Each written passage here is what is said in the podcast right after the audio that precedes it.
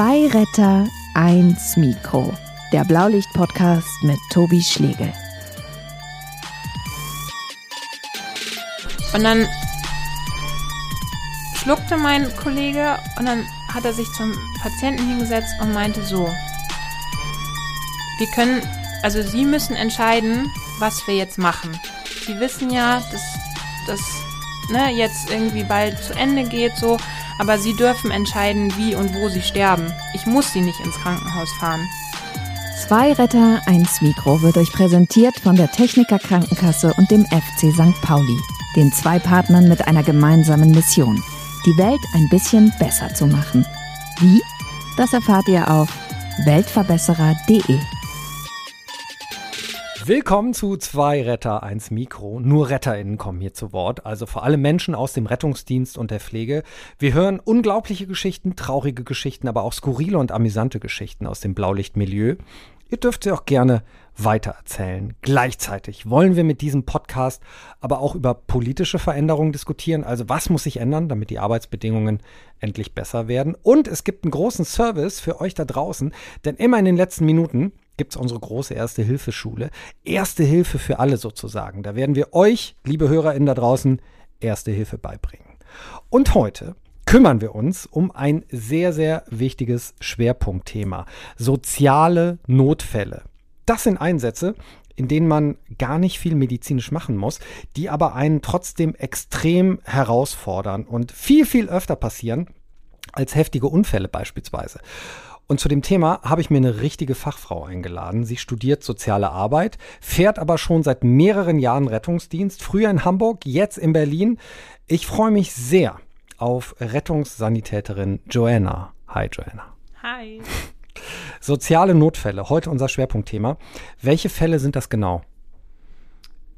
Das sind viele verschiedene Fälle, also auf allen möglichen Ebenen, angefangen von Obdachlosigkeit über ähm, Kindeswohlgefährdung, psychische Einsätze oder einfach Vernachlässigung zu Hause, Überforderung. Mhm. Genau.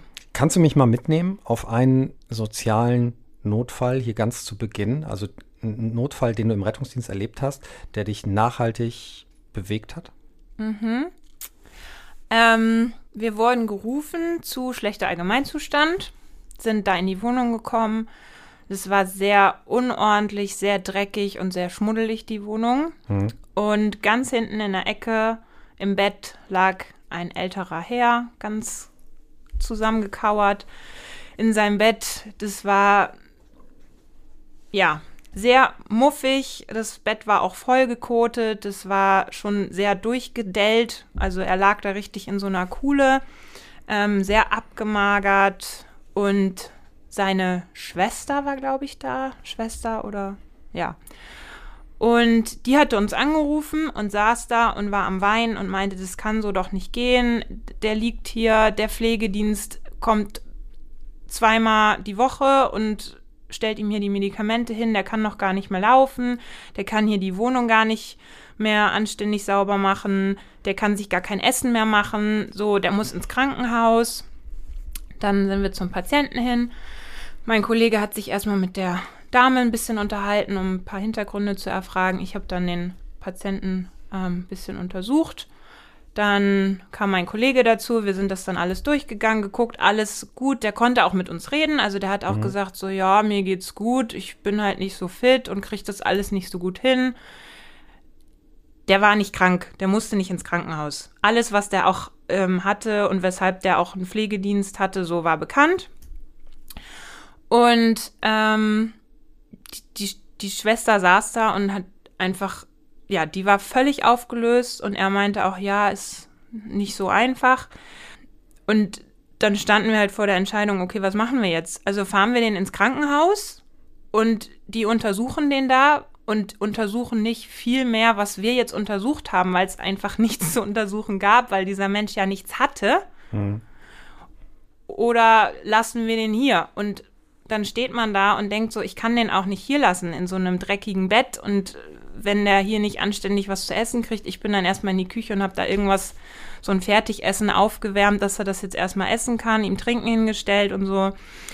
Und dann hat mein Kollege den Hausarzt angerufen und mit dem gesprochen. Zum Glück war es noch Vormittag, Mittwochvormittag. Das heißt, wir haben den Hausarzt auch noch erreicht, haben ihm die Situation geschildert und der meinte, oh, ja, ich komme sofort vorbei. Und dann mhm. alarmiere ich den Pflegenotdienst. Und dann sorgen wir dafür, dass die Pflegestufe erhöht wird oder dass der in irgendein Pflegeheim angebunden wird. Und ich stand da und ich war so froh, weil ich wusste, jetzt kommt der Hausarzt, der diesen Menschen kennt, der guckt sich das alles an, der kann da Sachen auch schneller in die Wege leiten, da werden jetzt Sachen in die Wege geleitet und ich weiß, dass nachhaltig die Situation verändert wird und nicht, dass ich ihn jetzt ins Krankenhaus fahren muss. Die sagen, er hat nichts und er wird in sein gleiches dreckiges Bett zurückgefahren. Mhm. Und es geht so weiter, bis nächstes Mal wieder irgendwas ist und es von vorne losgeht und es irgendwie nur so eine Retoure hin und her ist. Dann haben wir uns zur Schwester gesetzt, der das alles erklärt und die war so, ich kann euch gar nicht genug danken, ich wusste einfach nicht, was ich tun soll, deswegen habe ich euch angerufen. Und es war einfach, ja, sehr belastend zu sehen, okay, diese Hilflosigkeit, mhm. Auch das, was da los ist, dann dieses, ich konnte es nicht verstehen, dass auch der Pflegedienst nicht sagt, der muss, da muss die Pflegestufe erhöht werden, so, weil wenn ich in so eine Wohnung komme, dann guckt man sich ja auch den Menschen an und sagt, okay, das reicht nicht, wenn ich zweimal die Woche hierher komme und dem die Medikamente hinstelle, sondern der muss gewaschen werden, für den muss das Essen irgendwie vorbereitet werden. Und so sind wir dann gefahren mit dem Wissen, der Arzt macht sich jetzt gerade auf den Weg, der war innerhalb von einer halben Stunde dann wohl auch da. Die Schwester hat dann mit ihm gewartet und einfach zu wissen, da wird sich jetzt gekümmert, es verändert sich was und dann ist es richtig und gut und dem Patienten wird es gut gehen und der wird danach adäquat versorgt werden. Hast du den Fall denn weiter verfolgt? Wurde er adäquat versorgt dann? Nee, aber das hat der Hausarzt uns ja zugesagt. Okay. Also, und der war auch total nett. Der wusste auch sofort, von welchem Patienten wir sprechen. Also, der kannte den seit 25 Jahren. Mhm. Und der hat auch sofort gesagt, ja, nee, das geht gar nicht. Also als wir dem das erzählt haben am Telefon und meinte auch, naja, dann rufe ich dann die gleich an und dann zur Not kann ich ja ihn da auch in so ein Pflegenotzentrum oder wie das da hieß, ähm, schicken und dann, ja, da hatten wir echt ein gutes Gefühl dann. Wenn du in so eine Wohnung kommst und siehst, wie da jemand leben muss, das hat ja auch viel mit Einsamkeit, mit Traurigkeit zu tun. Wie sehr bewegt dich sowas? Sehr. Also das sind so die Fälle, wo ich auch nach Hause fahre und noch grübel, mhm. mir Gedanken mache, wie konnte das passieren, dass jemand in so eine Situation, in so eine Lebenslage kommt. Meistens auch, weil man irgendwie nicht befriedigt nach Hause fährt, weil man weiß, ich konnte das Problem nicht lösen. So, also der oft kommt man ja in solche Situationen und da ist medizinisch nichts groß zu machen, aber man hat diese Welle an anderen Problemen, die mhm. man nicht bewältigen kann, so weil wir sind der Rettungsdienst, wir sind für die medizinische Notfallversorgung da und nicht irgendwie fürs soziale Management. Und irgendwie hat man das Gefühl, das tun zu müssen und man will es auch tun, aber man weiß dann auch nicht wie. Es gibt dann auch nicht die Möglichkeiten oder man, es gibt sie, aber man kennt sie nicht. Und das ist einfach so, das hat mich dann auch bewogen, soziale Arbeit zu studieren, weil ich gesagt habe, das kann nicht sein, dass das die Realität ist und der Alltag bei uns und da nichts passiert oder geändert wird. Mhm. Da würde ich gleich noch drauf zu sprechen kommen, was sich da ändern muss. Kannst du dich an deinen ersten sozialen Notfall oder einer der ersten sozialen Notfälle im Rettungsdienst erinnern und auch daran zurückerinnern, wie hilflos du dich gefühlt hast dann in so einer Situation, wenn man dafür eigentlich nicht richtig ausgebildet wurde? Ja, äh, das war morgens um halb sechs also so der letzte Einsatz vor Feierabend. Mhm. Und Einsatzstichwort weiß ich auch nicht mehr. Ähm, wir sind dann in die Wohnung gegangen. So eine kleine Messi-Bude, also super unordentlich, dreckig. Und da saß ein älterer Herr, der war seit sieben Jahren trocken und einsam. Und mhm. seine ähm, ja, Selbsthilfegruppe die war irgendwie fertig, beziehungsweise er sollte woanders angebunden werden, so, aber sein Handy war kein po kaputt, er kann nicht mit dem Laptop umgehen, seine Sozialarbeiterin äh, sollte wechseln, aber das war alles noch nicht ähm, passiert. Er hatte sein Schlüssel vom, vom Briefkasten draußen verloren. Seine Ex-Frau hatte den Haustürschlüssel geklaut, also er konnte auch das Haus nicht verlassen, weil er gar nicht, gar keinen Schlüssel hatte und wieder hätte reinkommen können. Mhm. Also saß er da in seiner Wohnung, war maximal überfordert und einsam und hat dann alles, was er an Alkohol irgendwie dann gefunden hat, getrunken. War also dementsprechend angetrunken oder mhm. sehr betrunken, aber man konnte sich noch gut mit ihm unterhalten. Und dann standen wir in der Wohnung und habe ich ihn gefragt, was, was, warum haben Sie denn jetzt angerufen? Und er so, ja, weil es mir nicht gut geht. Können Sie das irgendwie sagen, was Ihnen jetzt fehlt oder wieso geht es Ihnen nicht gut? Haben Sie irgendwo Schmerzen? So, man fragt dann natürlich sein ABC ab. Und dann meinte er, nein, ich bin einfach einsam und ich weiß nicht, was ich machen soll und ich will kein Alkohol trinken und ich trinke jetzt Alkohol und ich weiß, dass ich jetzt auch so nicht sofort einen Entzugsplatz bekomme und war einfach maximal überfordert und er tat mir so unendlich leid, weil dieser Mensch Hilfe brauchte und wir da jetzt als Rettungsdienst standen und die einzige Möglichkeit, die wir hatten in dem Moment, war ihn ins Krankenhaus zu fahren. Beziehungsweise ich kannte keine Alternativen, mein Kollege auch nicht. Das heißt, wir haben ihn dann ins Krankenhaus gefahren da die Situation erklärt und die so, ja, müssen wir gucken, was wir tun können, mhm. weil wir müssen ihn ja jetzt erstmal medizinisch untersuchen, so, und natürlich ist er irgendwie betrunken. Ähm, aber viel mehr können die ja erstmal auch nicht machen. Und da weiß ich noch, ich bin nach Hause gefahren und dachte mir so, es kann nicht sein, dass ein Mensch eigentlich angegliedert ist an Hilfen und die nicht bei ihm ankommen und er sich nicht selbst helfen kann. Und das war so einer der ersten Einsätze, wo ich irgendwie gemerkt habe, was alles an Leid hinter verschlossenen Türen ist, was man immer gar nicht so denkt mhm. und womit wir auch viel mehr zu tun haben im Rettungsdienst, als man in der Ausbildung lernt. Da lernt man ja den ganzen medizinischen wichtigen Kram, wofür ja auch der Rettungsdienst da ist, aber keiner bereitet einen auf solche Notfälle vor und dann darauf, was man irgendwie auch machen kann zur nachhaltigen Veränderung oder Verbesserung der Patienten. Was würdest du denn jetzt als erfahrene Rettungssanitäterin in so einer Situation machen? Es ist immer noch schwierig, weil ähm, das natürlich auch darauf ankommt, ist es Wochenende, ist es nachts, sind irgendwelche Stellen erreichbar, die man anrufen kann, aber es gibt ähm, Nummern, die man anrufen kann mit Leuten, die einen dann weitervermitteln. Es gibt auch Leute, die dann hinzukommen und es zum Teil auch weitervermitteln oder Leute dann betreuen. Ich habe jetzt einmal auch, da war auch ein einsamer Patient, da habe ich dann die Schwester von ihm angerufen und dann meinte sie, ja, natürlich, ich komme vorbei mhm. und dann mhm. kann ich heute einfach mit meinem Bruder irgendwie den ein bisschen aufmuntern und so. Ähm, in Amerika, das ist ein ziemlich cooles Konzept. Da gibt es jetzt, glaube ich, Atlanta oder Texas ist das. Die ähm, filtern in der Leitstelle die Anrufe und wenn sie rausfinden, so, okay, da ist medizinisch jetzt gerade nichts akut mhm. Wichtiges oder ein Notfall, dann schicken die ein Team hin, da ist ein Sunny oder ich weiß nicht, wie die in Amerika heißen, ein Paramedic drauf und ein Social Worker. Mhm. Und die fahren dann dahin, also falls da doch irgendwas Medizinisches ist, dann haben die gleichen Profi dabei. Mhm. Aber ein Sozialarbeiter, der alles hat an Möglichkeiten, die Leute anzubinden, die irgendwo einzuweisen, die irgendwo gleich ähm, hinzufahren und so. Und das finde ich einfach total cool. Wir haben so das natürlich nicht, aber wir können uns auch Hilfen dazu holen. Und ich rufe mir dann auch solche Leute an oder ich schreibe den Leuten irgendwelche Nummern rauf. Ich, ich google irgendwas, wo, wo ich glaube, dass denen das helfen kann. Ähm, oder ich, man achtet halt darauf, dass man im Krankenhaus das explizit wichtig erwähnt, dass die dann die Möglichkeit haben, die Leute mhm. weiter anzubinden. Ah, das ist eine gute Kombi. So ein Rettungsparamedic und ein äh, Social Worker. Super geil. Perfekt. Richtig Weil es löst cool. ja eben nicht das Grundproblem. Also so einen Patienten mitzunehmen in die Notaufnahme belastet ja nur die Notaufnahme und hilft dem Patienten ja auch wenig. Und meistens sind die ja nach drei Stunden wieder draußen. Ne? Genau, und das ist halt das Problem. Und wir werden ja aber zu allem Möglichen gerufen.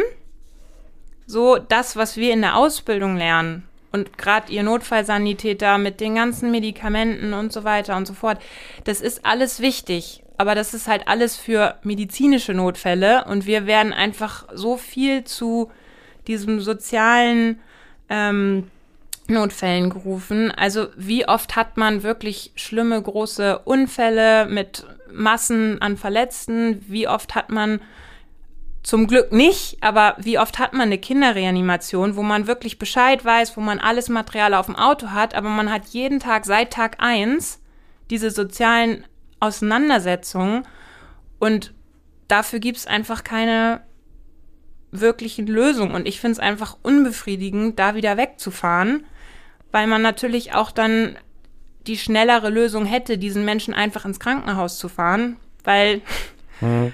dann, äh, ja, einladen, losfahren und dann ist es nicht mehr das eigene Problem.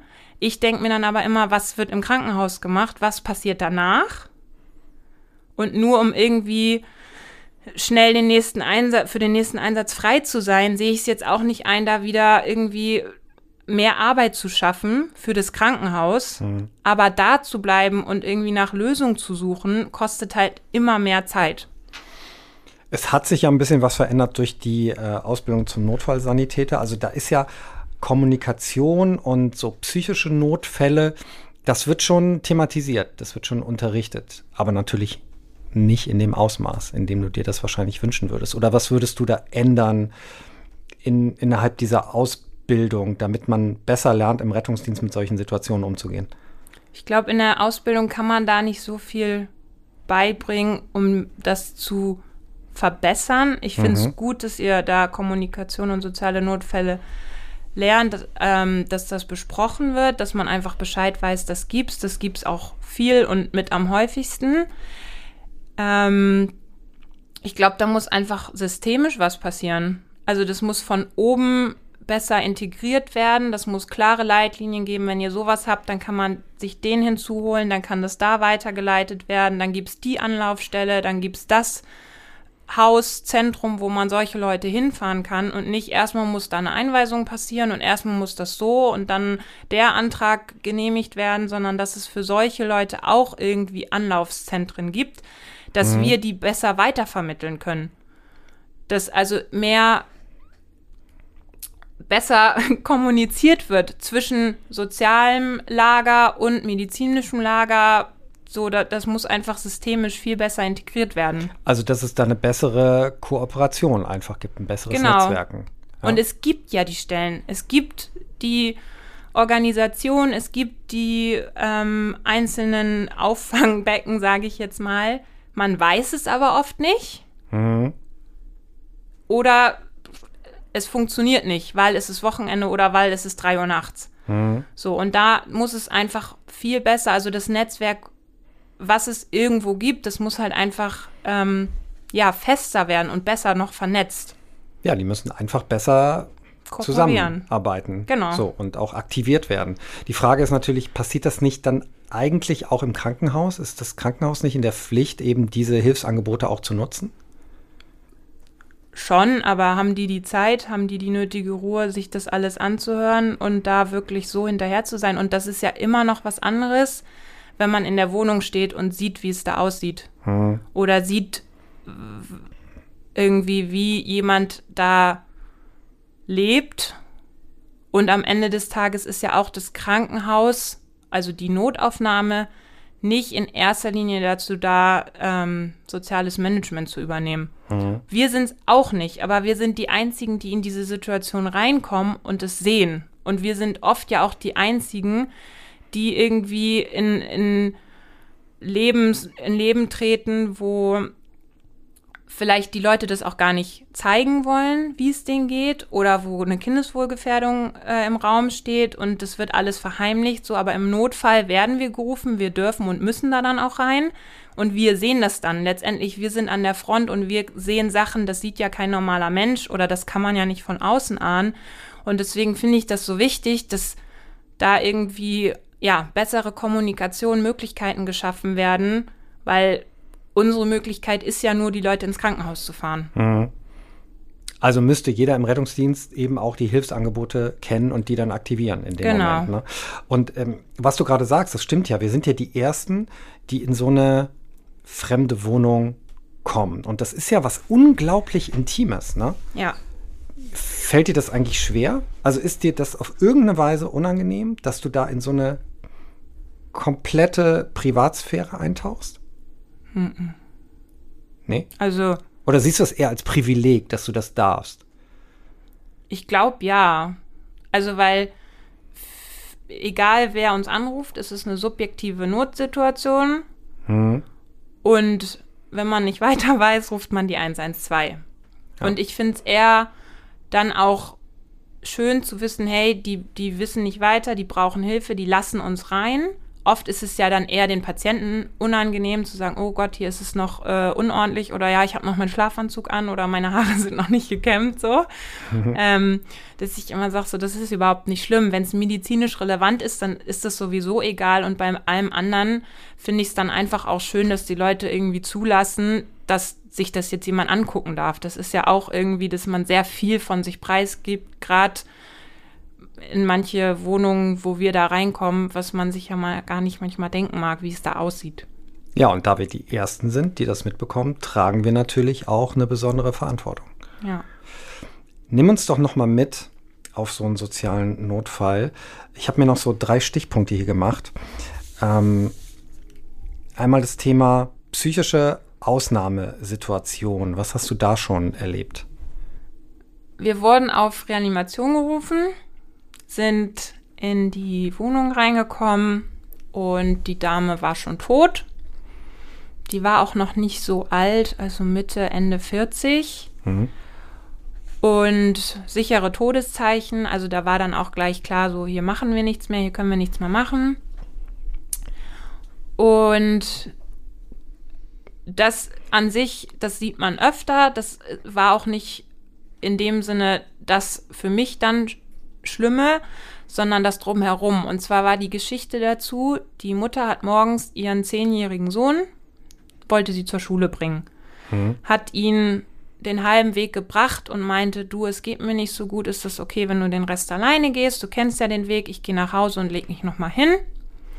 Ist dann nach Hause gegangen und er kam nach Hause und hat die Tür aufgeschlossen und hat sie im Badezimmer vorgefunden, wie sie da lag.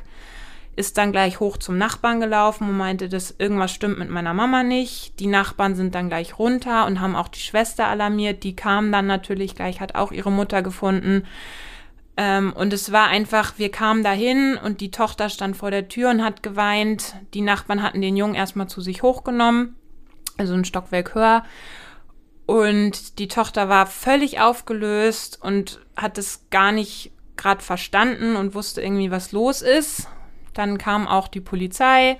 Wir haben dann äh, noch auf den ähm, Arzt gewartet für den Toden Todesschein und haben erstmal die Tochter betreut und haben dann gleich gesagt, wir rufen das KIT-Team, also das Kriseninterventionsteam und haben gesagt, wir warten auf jeden Fall, bis die kommen. Und irgendwann standen wir dann mit der Polizei da und die haben das alles abgesichert und ich so, hat irgendwer dem Jungen schon gesagt, was los ist? Und alle so, nee. Und macht das nicht das KIT-Team? Ich so, nee, hier stehen Autos vor der Tür, Blaulicht, alle Leute gucken so und er hört ja auch, dass im Flur unten alles laut ist. Ich sag, irgendwer muss jetzt zu diesem Jungen. Und dann bin ich zu dem Jungen hochgegangen, bin in die Tür reingekommen. Er drehte sich zu mir um und guckte mich mit ganz großen Augen an und meinte, ist meine Mama jetzt richtig tot? Und einfach ihn zu sehen, so mit dieser Angst und mit diesem Unwissen und unten seine aufgelöste Schwester und der Nachbar, der natürlich auch nicht wusste, was er machen soll, weil die waren gute Freunde gewesen, so. Und dann habe ich mich zu dem Jungen gesetzt und ihm gesagt, ich so, ja, deine Mama ist gestorben. Und dann fing er halt an zu fragen, warum war sie so blau? Hatte sie Schmerzen? Wieso lag sie da so komisch? Und also ich habe noch nie einem Menschen erzählt, dass sein Familienangehöriger gestorben ist. So. Und dieses Kind, was da einfach saß und so aufgelöst war, das war für mich, ich hatte solche Tränen in den Augen. Also ich habe selten, nie in Einsätzen geheult. Und da musste ich echt mich zusammenreißen, dass ich jetzt nicht anfange zu heulen. Und ähm, dann habe ich mich einfach neben ihn gesetzt und ihn in den Arm genommen. Und dann irgendwann guckte er mich an und meinte, na wenigstens hatte ich für zehn Jahre eine Mutter, eine gute Mutter, weil andere Leute haben ja nie eine Mutter oder keine gute Mutter. Und da war es dann bei mir vorbei. Also ich habe jetzt schon wieder Tränen in den Augen. Ähm, da habe ich dann einfach mit ihm geweint. Das war so emotional. Und dann holte er sein Handy raus und hat mir Fotos gezeigt und hat mir dann erzählt, wie das heute Morgen mit der Mama war und dass sie ihn dann und dann das letzte Mal ein Kuss-Smiley geschickt hat und so. Und das war für mich, für mich war es super schwierig, aber natürlich für die ganze Familie. Dann kam zehn Minuten später der Vater, völlig verheult, aufgelöst, hat seinen Sohn einfach in den Arm genommen und die saßen dann da für fünf Minuten und haben einfach nur geweint. Und ich saß daneben und habe auch mit den Tränen weitergekämpft. Ähm, und dann kam das Kid-Team. Und mhm. für mich war das so eine Erlösung, weil ich wusste, ich bin jetzt nicht mehr alleine mit denen in dieser Situation. Und ich wusste, die sind jetzt gut aufgehoben. Also die kriegen gute Anbindung. Da ist jemand, der das professionell kann, der mit denen das alles jetzt nochmal aufarbeiten wird. So, weil gerade der Junge, man kommt nach Hause und findet die Mutter tot im Badezimmer. So, das ist natürlich ein absolutes Trauma. Und ähm, ja, und dann habe ich noch fünf Minuten mit denen da kurz so die Übergabe gemacht, geredet. Das war auch ein ganz, ganz, ganz, ganz toller Typ vom ähm, Kit-Team. Und dann habe ich dem Jungen Tschüss gesagt, dann hat er mich nochmal umarmt und gesagt, danke. Und dann könnt ihr jetzt auch fahren, weil wir brauchen ja eure Hilfe nicht mehr. So, und dann sind wir. Hat er gesagt? Hat er gesagt. Puh. Und dann sind wir gefahren. Aber wie toll, weil es wäre wirklich nicht deine Aufgabe gewesen. Ne? Du hättest das nicht machen müssen. Also wie toll, dass du für ihn da warst und die Kraft hattest, aber das ist nicht selbstverständlich. Ich weiß ich nicht. Ich dachte so, ich kann den Jungen nicht da oben sitzen lassen, weil das alles ja eine halbe Stunde noch gedauert hat, bis das Kid-Team kam und einfach ja. zu wissen, er sitzt da und hat diese Klarheit nicht, aber ist trotzdem schlau genug, ja, dass er versteht, was los ist und ja. Und du warst ja ähm, total ehrlich. Also du hast ja nicht rumgeschrobelt oder hast irgendwas Nein, geredet. ich habe ihm so, das ne? auch erklärt, so warum die Mama blau ist und so weiter. Und das war für ihn einfach auch wichtig. Also er hat sich, man merkte richtig, er kam zur Ruhe hm. weil er verstanden hat, was passiert ist und weil er das einfach verarbeiten konnte und da dann so eine Ruhe einfach für ihn reinkam. Weil er sich halt eher Sorgen gemacht hat, ob seine Mama jetzt äh, gerade noch Schmerzen hat und ob das weh tut, wie sie da jetzt liegt oder ob das denn so gehört oder ob, keine Ahnung, dann hat er gefragt, ob er, wann er wieder in die Wohnung darf, weil ja jetzt die Polizei da ist. Das muss man ihm natürlich auch erstmal dann so erklären. Und das mhm. fand ich halt einfach fair, weil natürlich der Nachbar gesagt hat, nee, du kannst jetzt noch nicht nach unten, da ist die Polizei noch im Haus. Und er gar nicht wusste, was los ist. Und er so, kommen die jetzt wie im Fernsehen und gucken sich die ganze Wohnung an und so. Das waren einfach so Fragen, die er hatte. Ist ja auch völlig verständlich. Und da wollte ich einfach ehrlich ihn da ein bisschen ähm, beruhigen und vor allen Dingen beistehen. Also ich konnte auch nicht unten bleiben. Boah, dicke Brocken. Ich habe hier noch zwei andere Punkte auf, auf dem Zettel, aber ich weiß nicht, ob wir die noch machen sollen, weil das, das wird ja immer dunkler. Weil natürlich bei diesen sozialen Notfällen, aber man muss natürlich drüber reden und ja. man muss es ansprechen. Ähm, und das ist ja auch das, was, was wir im Rettungsdienst erleben. Also zu den sozialen Notfällen gehören jetzt auch noch zwei andere Sachen dazu. Und zwar ähm, Kindeswohlgefährdung mhm.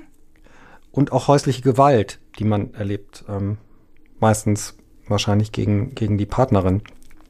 Ist das, äh, sind das zwei Punkte, die du auch schon so hautnah mitbekommen hast? Und wie hast du da gehandelt? Ja, auf jeden Fall. Ähm, häusliche Gewalt, das war einer meiner ersten Einsätze, die ich auch wie gestern quasi erinnere. Ähm, da hat ein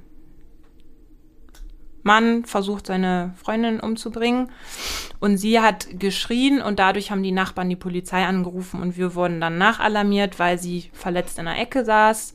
Er hat versucht, sie zu erwürgen und hat sie vorher noch verprügelt und was nicht alles. Und wir kamen dann da rein. Die Polizei war ihn gerade am Abführen, er am Rumschreien. Und wenn du was sagst, dann bringe ich dich nächstes Mal richtig um. Und dann kamen wir halt in die Wohnung und sie saß in der Ecke ganz, ganz ängstlich, gekauert Blut überströmt, das Weinglas lag kaputt in der Ecke, blau im Gesicht und die Abdrücke am Hals.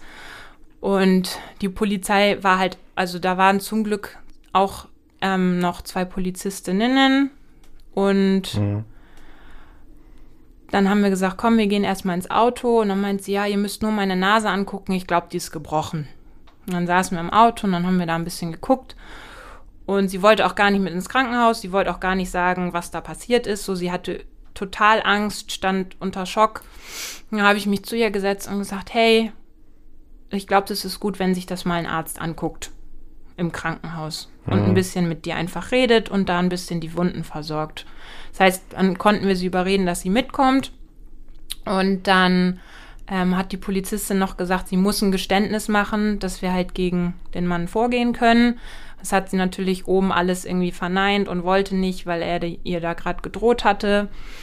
Und während der Fahrt hat sie mir das dann alles anvertraut und dann kamen wir im Krankenhaus an und haben dann die Übergabe gemacht. Und dann stand ich natürlich da und musste ihr Tschüss sagen. Und dann fing sie gleich an zu weinen und meinte, nein, kannst du nicht bei mir bleiben? Ich will jetzt nicht mit irgendwem anderen reden und ich will jetzt nicht alleine sein.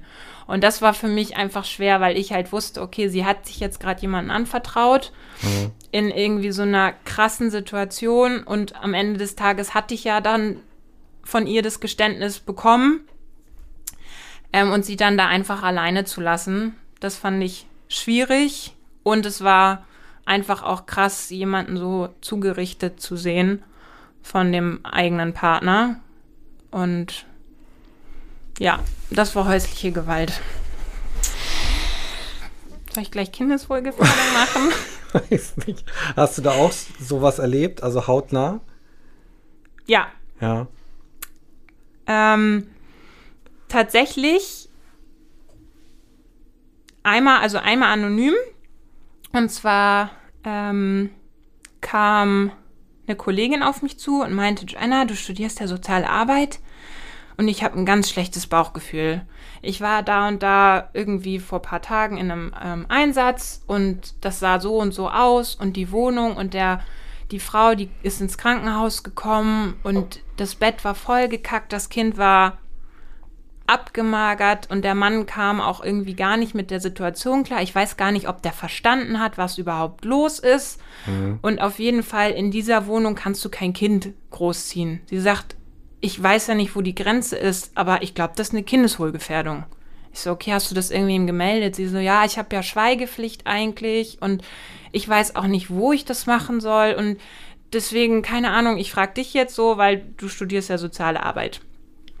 Ich zweites Semester wusste auch von nichts, was man da macht. Da haben wir, also ich habe da bis dahin auch von keinen irgendwie Guidelines gehört, was macht man dann. Hab dann das dem Jugendamt geschrieben und habe gesagt, hey Leute, ich glaube, ich habe da eine Kindeswohlgefährdung, ich bin gerade selber überfordert, folgendes Szenario und habe denen das erklärt in der E-Mail und kriegte dann vom Jugendamt eine, eine Antwort, wo er gesagt hat, Frau Tim, ich würde Sie gerne einladen, weil ich merke, da ist Redebedarf. Das heißt, ich bin dann zum Jugendamt gefahren und habe mich mit dem Chef für den Bezirk da zusammengesetzt und habe ihm dann die Situation geschildert. Und er sagt, ihr müsst sowas melden. Wir sehen das nicht. Wir wissen nicht, wo eine Kindeswohlgefährdung ist. Also wir haben Vermutungen und wir kriegen von den Schulen Rückmeldungen, aber er sagt, wir können ja nicht an jeder Haustür klingeln, wo ein Kind wohnt und gucken, ob es den Kindern da gut geht. Ja und hat mir dann gleich äh, alles Mögliche an Formblättern gegeben, was man halt ausfüllen kann und hat mich ermutigt, auf jeden Fall zu sagen, hey Leute, meldet bitte sowas und gerade ihr, die irgendwie in Situationen reinkommen, wo man sowas sieht. Und ähm, dann bin ich zu meinem Professor gegangen in der Uni, der selber so eine Kindes- äh, Rescue-Organisation hat und habe ihn dann gefragt, ich sage, wie sieht das eigentlich aus mit der Schweigepflicht? Hm. Also, weil wir haben Schweigepflicht und die breche ich ja dann. Ich sage aber, ich könnte das niemals mit mir vereinbaren, da irgendwie zu sagen, oh, ich habe eine Schweigepflicht, sowas melde ich nicht. Und er hat gesagt, das ist hinfällig. So, was ist das höchste Recht gut? Hm. Rechtsgut. Kindeswohlgefährdung, also das, das Wohl der Kinder und das ist auch ähm, SGB 8, Paragraph 8a. Ich habe mich ja jetzt mhm. da schlau gemacht. Alles geregelt, Kindeswohlgefährdung, das entbindet jeden von jeglicher Schweigepflicht. Und ist ja sowas wie rechtfertigender Notstand. Genau. Sozusagen. Das eine wiegt mehr als das andere. Genau, ja. genau. Und das habe ich dann der Kollegin auch nochmal erzählt und sie war dann auch total glücklich. Also sie hatte mir ja auch dann die Daten im Vertrauen quasi weitergegeben, weil sie wusste, ich werde mich der Sache annehmen. Und der Jugendamtszuständige hat mir dann auch gesagt, Frau Tim, wir haben uns um den Fall gekümmert. Er durfte mir natürlich nicht mehr sagen, was da jetzt passiert ist. Aber das hat mir einfach geholfen und ich wusste, okay, Jetzt weiß ich in Zukunft, ich darf das, ich weiß, wo ich das melden muss. Ich habe jetzt sogar die Formblätter, ich weiß auch, wo man die findet. Ähm, zur Not kann man da immer anrufen und nachfragen. Und wenn man ein ungutes Gefühl hat, so, man kann auch immer die Polizei in solche Einsätze hinzuziehen. Dann hatte ich einen, also selber einen Einsatz mit einer Kindeswohlgefährdung, ähm, wo ich dann nicht wusste, also da konnte ich es nicht melden in dem Moment. Also es war folgende Situation, wir kamen da an, nachts um drei, die Mutter kam völlig betrunken von irgendeiner Party, hat ihr neunjähriges Kind zu Hause gelassen, also ihre Aufsichtspflicht verletzt, hatte sich geprügelt und kam blutüberströmt zu Hause an. Und das neunjährige Kind mhm. wusste überhaupt nicht, was passiert und die Mutter war am Schreien und das Kind hat dann Gott sei Dank die 112 angerufen. Wir sind dann also dahin gekommen und die Mutter musste halt mit. So, die Wunde musste auf jeden Fall von einem Doktor einmal äh, genäht werden. Und dann habe ich das Kind gefragt, ich so, okay, können wir irgendwen anrufen, der jetzt auf dich aufpasst? Weil wir müssen deine Mama mitnehmen. Sie so, nee, wir kennen hier keinen. Mein Papa wohnt 300 Kilometer weit entfernt. Und ich stand da und dachte, ich kann das Kind da ja jetzt nicht lassen. Wo fahre ich das jetzt hin? Und okay, nehme ich das jetzt mit, aber es ist drei Uhr nachts, eigentlich müsste dieses Kind schlafen. Und die Mutter war so, nein, du hast morgen, ähm, nee, es war ein Samstag. Äh, genau, es war, irgendwas hatten die am nächsten Tag trotzdem. Und dann meinte sie, nee, du hast morgen dies und das, du musst jetzt ins Bett und schlafen. Und das Kind war aber so, ich kann jetzt eh nicht schlafen, ich habe Angst alleine und ich, hab, ich war die ganze Zeit wach, weil ich nicht wusste, wo du bist und wann du nach Hause kommst.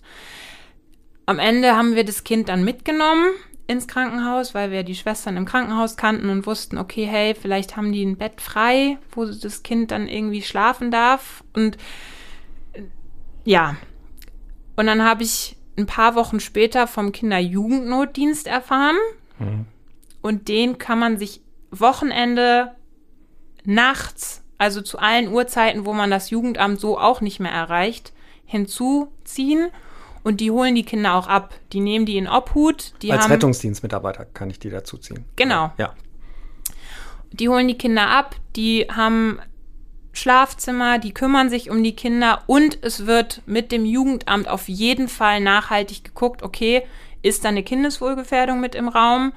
Ähm, müssen wir da was machen? Müssen wir das Kind zur Not aus der Familie nehmen? Das Kind wird total nett und sicher aufgenommen. Ich war da und habe mir die Räumlichkeiten angeguckt. Also richtig toll. Und ich stand da und ich habe auch zu dem Chef von dem Haus gesagt, ich wünschte, ich hätte das vor vier Wochen gewusst, weil ich hatte genau so einen Einsatz, wo ich euch angerufen hätte und ihr hättet das Mädchen abholen können. Ich mhm. wusste es aber nicht. Ich mhm. wusste nicht, dass es euch gibt. Dementsprechend habe ich irgendwas gemacht, was dann für mich die beste Lösung war und das Einzige, was wir machen konnten. Aber es gibt halt genau solche Möglichkeiten man kennt sie nur leider nicht immer. Und da war ich im Nachhinein einfach so froh, auch zu wissen, wenn wir jetzt mal einen Notfall haben, wo irgendwer wirklich ins Krankenhaus muss und da nichts mit Kindeswohlgefährdung im Raum steht, aber das Kind einfach nicht alleine zu Hause bleiben kann, kann man die auch anrufen und die werden dann abgeholt mhm. und werden da einfach aufbewahrt. Zur Not kann man natürlich auch die Polizei anrufen. Ähm, die wissen das eigentlich auch und ja, Joanna, ich muss mal durchatmen, weil das war, äh, das waren viele Einsätze und ähm, du hast auch gesehen, wie ich hier, hier kauerte. du hast das sehr bildhaft beschrieben und ich habe das wie so ein Schwamm alles gerade aufgesaugt. Ich war nicht dabei, aber irgendwie war ich jetzt durch deine Erzählung dabei und das hat mich jetzt tatsächlich äh, sehr, äh, sehr mitgenommen und ich versuche noch mal die Kurve zu kriegen, ähm, um ein bisschen positiv rauszugehen Kannst du mir wenigstens noch, noch einen Glücksmoment mitgeben, damit wir nicht ganz so viel Moll in dieser äh, Sendung hier haben, sondern ein bisschen mehr, mehr Dur? Gibt es irgendwas, was, was, was dich sehr, sehr glücklich im Einsatz gemacht hat und ähm, was vielleicht unsere Herzen ein bisschen erhellen könnte in diesem Moment. Ja, also es ist einerseits sehr traurig, aber sehr schön. Mhm. Das war auch noch in meiner Anfangsphase. Da hatte ich einen ganz, ganz tollen Kollegen, einer meiner Lieblingskollegen. Und wir sind gerufen worden zu verschlechterter Allgemeinzustand. Wie so oft. Genau, alles unbekannt. Und sind in die Wohnung gekommen. Super schöne, kleine, gemütliche Wohnung, altes Ehepaar. Und der Mann, ähm, der hatte Krebs Endstadium wurde auch nichts mehr, also konnte man nichts mehr machen. Die wussten auch, es ist jetzt bald vorbei. Aber es ging ihnen halt den Umständen entsprechend stabil zu Hause und bist du sicher, dass das deine positive Geschichte ist? Ja. Okay. Und dann ähm, haben die uns einfach nur gesagt, ja, wir wissen nicht, ihm geht es jetzt irgendwie schlechter und weiß ich nicht, muss er jetzt ins Krankenhaus und eigentlich hat er nicht so Fieber und so weiter und so fort. Also es war auch vor Corona. Hm.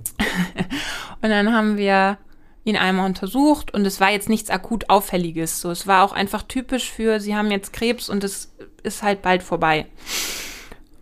Und dann guckten mein Kollege und ich uns an und dann haben wir den Patienten angeguckt und dann guckte der Patient uns an und meinte, ganz ehrlich, ich will jetzt nicht ins Krankenhaus.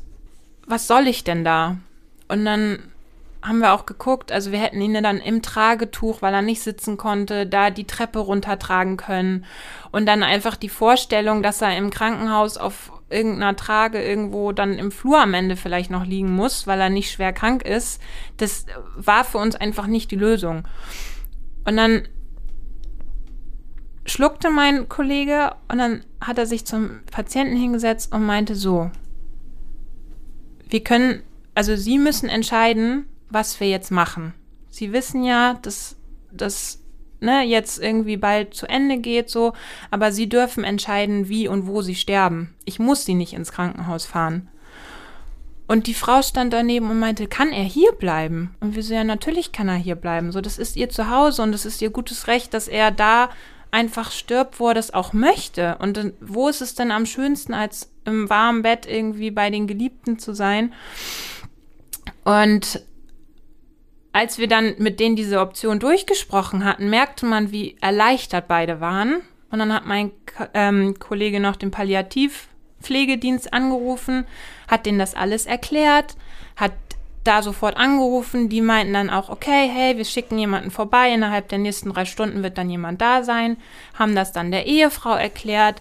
Und dann meinte sie, okay, und was machen wir jetzt? Und ich so, sie machen sich jetzt noch eine schöne Zeit zusammen. Dann bin ich mit ihr in die Küche, habe noch einen Tee gekocht, dann hat sie noch Fotoalben geholt, dann hat sie sich zu ihm ans Bett gesetzt und dann haben die ihre, also haben die Händchen gehalten und dann meinte er, das geht jetzt zwar zu Ende, aber es war so ein schönes Leben. Mhm. Und ich stand da und ich, war so glücklich. Also es war so traurig. Mhm. Aber es war so schön zu sehen, wie die beiden da saßen und wussten, also sie wussten, es ist bald vorbei, aber sie konnten trotzdem jetzt noch bestimmen, wie er stirbt. Und er war einfach, also das hat man ihm angesehen. Er war überglücklich, dass er einfach zu Hause jetzt wusste, hier habe ich jetzt meine Ruhe. Ich habe jetzt meine letzten Stunden mit meiner Frau. Wir machen uns jetzt hier noch eine schöne Zeit. Wir rufen noch irgendwen an, der vorbeikommen will. Also so, es war einfach wunderschön zu sehen, wie erleichtert die Leute waren. So, weil man kann ja nicht immer bestimmen, wann und wie und wo man stirbt, aber in dem Moment hatte er die Möglichkeit zu entscheiden, wie will er sterben. Hm. Und es war einfach schön und für uns auch dann, obwohl es traurig ist, schön zu gehen, weil wir wussten so, hey, wir haben ihm jetzt mehr geholfen, indem wir ihn einfach da lassen und es einfach auch schön ist, dass er da so gehen darf, anstatt ihn jetzt ins Krankenhaus zu buckeln und dass er da dann irgendwie ungemütlich liegt und dann fährt die Frau dahin und dann ist es vielleicht schon zu spät oder dann fährt sie nach Hause und kriegt am nächsten Tag die Nachricht, dass er gestorben ist. Und das war einfach ein sehr, sehr schöner Einsatz. Ähm, ja, zwar mit dem Tod verbunden, aber genau. Der allerschönste Einsatz war eine Geburt. Komm, das ist was Schönes. Ja, aber das, das kann man auch nicht beschreiben. So die schön. Situation, die du gerade davor beschrieben hast, ist wirklich auch etwas, was einen lächeln lässt, weil es hat was mit Würde zu tun. Also genau. würdevolles Sterben. Das ähm, wünscht Auch man der ja Respekt jedem. vor dem Tod. Ja. Also wie ich einfach gesagt habe, sie dürfen das auch entscheiden, so das ist ihr Leben. Und wenn sie jetzt auch nicht ins Krankenhaus wollen, wollen weil was machen die da? Hm. Und er hat auch gesagt, so, ich will ja jetzt auch nicht irgendwie noch ein großes Hackmack, so, ich weiß doch, dass es bald vorbei ist und das ist auch okay, damit habe ich mich ja schon abgefunden. Hm. Ich will einfach in Ruhe und schön gehen dürfen. Du hast gesagt, das ist vor Corona passiert. Deshalb lass uns noch mal ganz kurz darüber sprechen. Ähm, Pandemiesituation. Hat sich die Situation mit den sozialen Notfällen noch mal extrem verschlimmert? Das ist ja das, was man hört. Ja. Kannst du das bestätigen? Ja. Also ich weiß, die ersten Wochen bin zumindest ich nur psychische Notfälle gefahren. Ja. Jede Nacht durch, die Leute hatten Angst. Also und dann ja auch von Rückenschmerzen, weil sie den ganzen Tag zu Hause nur rumsitzen, über Verstopfung, weil sie sich nicht bewegen, über wirklich panische Angstzustände. Die haben sich da in Rage geredet, die hatten viel zu hohe Blutdrücke, weil sie so panisch waren. Die haben zehnmal in einer Minute Fieber gemessen. Also alles Mögliche. Wir hatten eine Dame, die hat sich nicht nach draußen getraut, weil sie, weiß ich nicht, wir durften auch nicht reinkommen. Sie hat dann durchs Fenster geredet, weil sie Angst hatte, dass wir sie vielleicht infizieren können. Ähm, natürlich ganz, ganz viel Drogen- und Alkoholmissbrauch, Überkonsum, weil die Mhm. Leute einfach irgendwie psychisch gar nicht mehr zu Hause damit klarkommen. Selbstmordversuche, ja. Auch im Altenheim, weil natürlich da keiner zu Besuch kommen durfte. Also auch die Alten, die dann in, im höchsten Alter und dement irgendwie auf einmal gesagt haben, ich will nicht mehr leben, weil das ist alles scheiße. Und Mhm. versucht haben, sich mit dem Küchenmesser irgendwie die Adern aufzuritzen. Wo ich echt so dachte, so, wow. Ich habe mir was überlegt für unsere erste Hilfeschule, ähm, weil du das ja gerade sagst. Also das, das passiert gerade sehr oft und sehr häufig. Und jeder von uns kann ja reagieren und sollte was tun. Und darüber wollen wir jetzt reden. Jetzt geht sie los. Unsere erste Hilfe für alle. Erste Hilfe für alle wird Ihnen präsentiert von der Björn Steiger Stiftung. Ja, nicht nur der Rettungsdienst und das medizinische Personal sollten bei sozialen Notfällen genau hinsehen und richtig reagieren, sondern eben jeder von uns. Also jeder kann helfen. Gerade jetzt in Pandemiezeiten ist das wichtig. Und dabei ist es wirklich entscheidend zu wissen, welche Hilfe man wann rufen sollte und wie man das am besten macht. Joanna, wo finde ich denn generell die wichtigsten Nummern, die wichtigsten Hilfsangebote? Wenn man sie sucht, dann findet man sie. Ich finde tatsächlich, sie sind gar nicht präsent genug. Aber wenn man sie so ein bisschen auf dem Schirm hat, dann hängen sie tatsächlich doch auch in der U-Bahn oder irgendwo an irgendwelchen Infotafeln. Ähm, oder auf Frauentoiletten zum Beispiel. Das sind so Hilfenummern, Mhm. Notfall-Telefonnummern. Ja, wir können das ja mal konkret jetzt einfach mal durchgehen. Das ist Ja. jetzt unsere erste Hilfeschule. Also fangen wir an mit, wenn ich einen Verdacht habe, was häusliche Gewalt angeht oder Kindeswohlgefährdung. Wie sollte ich mich da verhalten, wenn ich da so ein komisches Gefühl habe? Als guter Freund oder als Nachbar? Da tatsächlich ähm, darf man eine Anzeige ans, Kindes äh, ans Jugendamt stellen. Also da haben die Okay. immer ausdrücklich gesagt, da, wenn man den Verdacht hat, dann soll man den gerne schreiben. Zur Not kann man da auch erstmal nachfragen. Zur Not kann man auch das jeweilige örtliche Jugendamt anrufen und die helfen dann einem weiter und dann kriegt man auch das, was man dann zur Not ausfüllen müsste. Das ist jetzt bei Verdacht auf Kindeswohlgefährdung. Und bei häuslicher Gewalt? Ähm, da gibt's das Hilfetelefon sexueller Missbrauch und das Hilfetelefon Gewalt gegen Frauen. Dazu zählt wahrscheinlich auch ein bisschen das Hilfetelefon für Schwangere in Not oder ähm, Kinder- und Jugendtelefon. Mhm. Sag mal die Nummern einfach. Genau. Ähm, Hilfetelefon Gewalt gegen Frauen ist die 0800 116 016.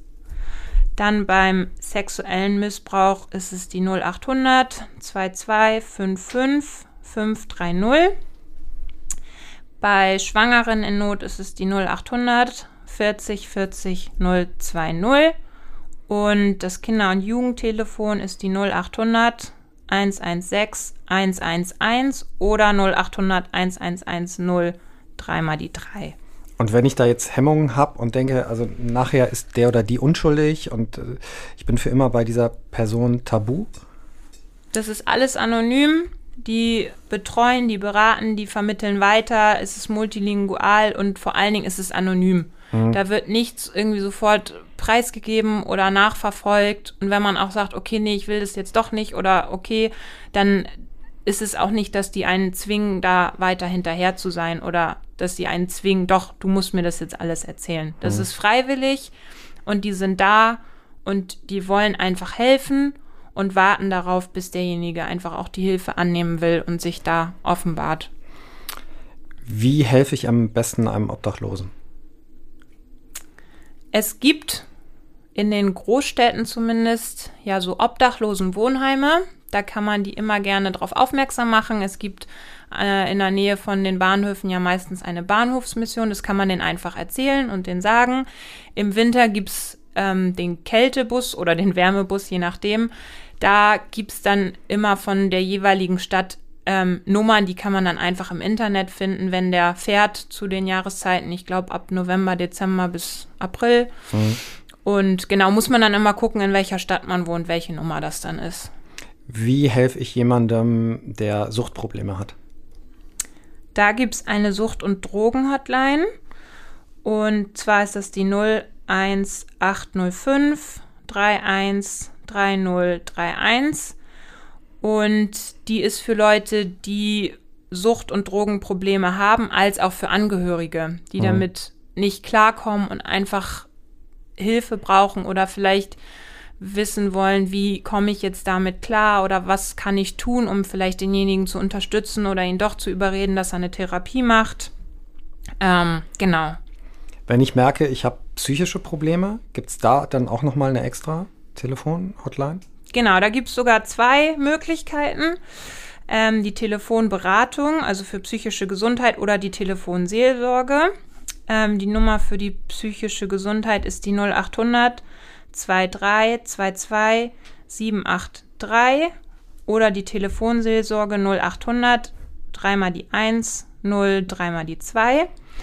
Und es gibt die tatsächlich auch ähm, auf Türkisch, also das muslimische Seelsorgetelefon, das ist die 030 44 35 09 821. Die übersetzen dann auch oder mhm. die ähm, ja, vermitteln dann auch weiter. Wohin können sich Kinder und Jugendliche wenden? Mit Sorgen, Mobbing-Problemen oder mit Angst? Genau, das ist ähm, für Kinder und Jugendliche auch das gleiche ähm, wie bei Gewaltproblemen. Das wäre auch das Hilfetelefon Gewalt gegen ähm, Kinder und Jugend, Jugendliche beziehungsweise Kinder- und Jugendhilfetelefon, also die 0800 116 dreimal die 1 oder 0800 111 0 dreimal die 3. Gibt es auch eine Hotline für überforderte Eltern? Ja, die gibt es auch. Okay. ähm, also das Elterntelefon bei Fragen, bei Problemen, bei Überforderungen, bei Ausnahmesituationen 0800 dreimal die 1 0550. Und die Nummern kann man 24-7 kostenlos, anonym und auch multilingual anrufen. Hm. Ähm, die kann ein Ersthelfer anrufen, die kann man selber anrufen, die kann man als Verwandter, Freund, Familienmitglied anrufen. Und ähm, genau, die vermitteln auch, wie gesagt, weiter. Die suchen Optionen in der jeweiligen Stadt, wo man sich dann anbinden kann.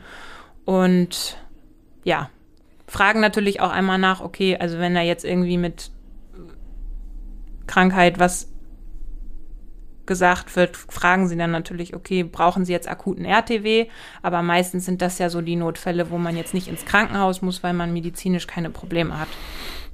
Hast du noch eine Nummer, die wir unbedingt erwähnen sollten oder waren das jetzt die wichtigsten? Ich glaube, das waren die wichtigsten. Ach toll. Äh, mir war das auch ganz, ganz äh, wichtig, hast du hoffentlich gemerkt, ähm, dass wir das einfach mal erwähnen und dass wir hier auch uns die Zeit nehmen.